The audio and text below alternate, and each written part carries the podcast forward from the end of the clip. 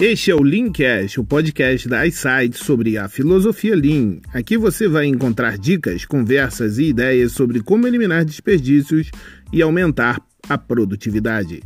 Eu sou Ramon Farias. Vem comigo enxergar o mundo de uma forma diferente.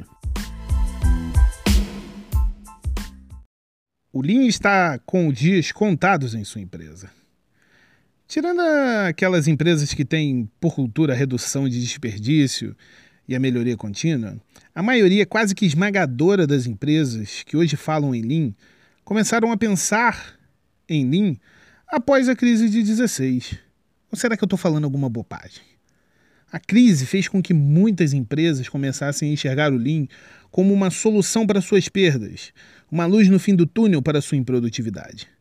Mas aquela crise forte se foi, principalmente porque o petróleo voltou a subir. E agora, aquilo que enxergavam como uma solução passa a ser para muitos custo. Mas quais são os sinais que podem nos alertar sobre a forma como nossa empresa está caminhando? Será que conseguimos identificar estes sinais que apontam que nosso processo de melhoria vai morrer?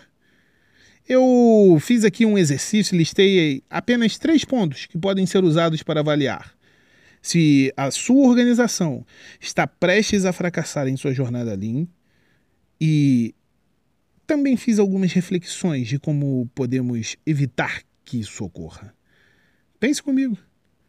Vem.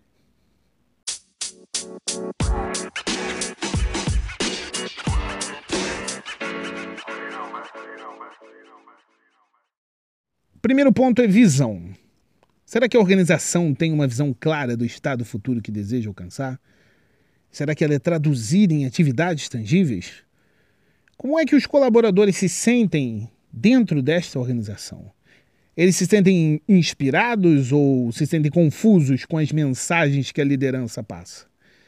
Tudo isso faz com que não haja foco naquilo que é mais importante, a melhoria contínua. Pois não sabemos o que precisamos melhorar. Uma forma de remediar este problema é definir uma visão convincente do futuro, ter uma missão concisa e compreensível e traduzir esta visão em objetivos estratégicos claros, para que assim reflitam claramente o que você quer. Quando você olha seus objetivos, aquele mesmo, sabe, que teu chefe te chama para fazer uma revisão de vez em quando, ou setá-los no início do ano, quando você olha para esses objetivos, você consegue entender aonde a empresa quer chegar? Isso é um pouco difícil, um pouco complicado. Se você consegue, deixa nos recados para gente. Mas eu gostaria de citar mais um ponto também. O segundo ponto é quando a jornada Lean não é parte integrante da estratégia de negócios de sua empresa programa Lean não é parte integrante da execução da visão de negócios, mas ao invés disso é visto como um conjunto de ferramentas e técnicas de aprimoramento que os especialistas em Lean oferecem. Conversas e discussões em torno de programa Lean estão repletas de argumentos sobre as metodologias Lean Six Sigma, Design Thinking, Lean Startup. Vai no Google, pô. Já falei que isso tudo tem no Google.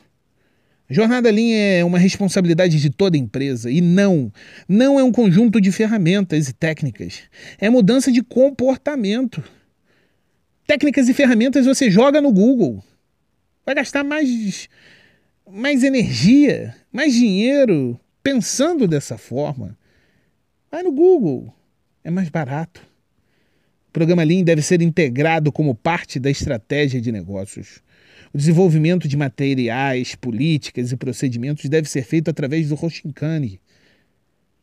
O foco principal, treinamento e a mentalidade do Gemba. Ir aonde está o problema. O Lean é praticado diariamente, transformando a cultura da empresa. Mas será que quando você vai no cafezinho, você sempre ouve aquela síndrome de Gabriela? Ah, não, a gente sempre fez assim.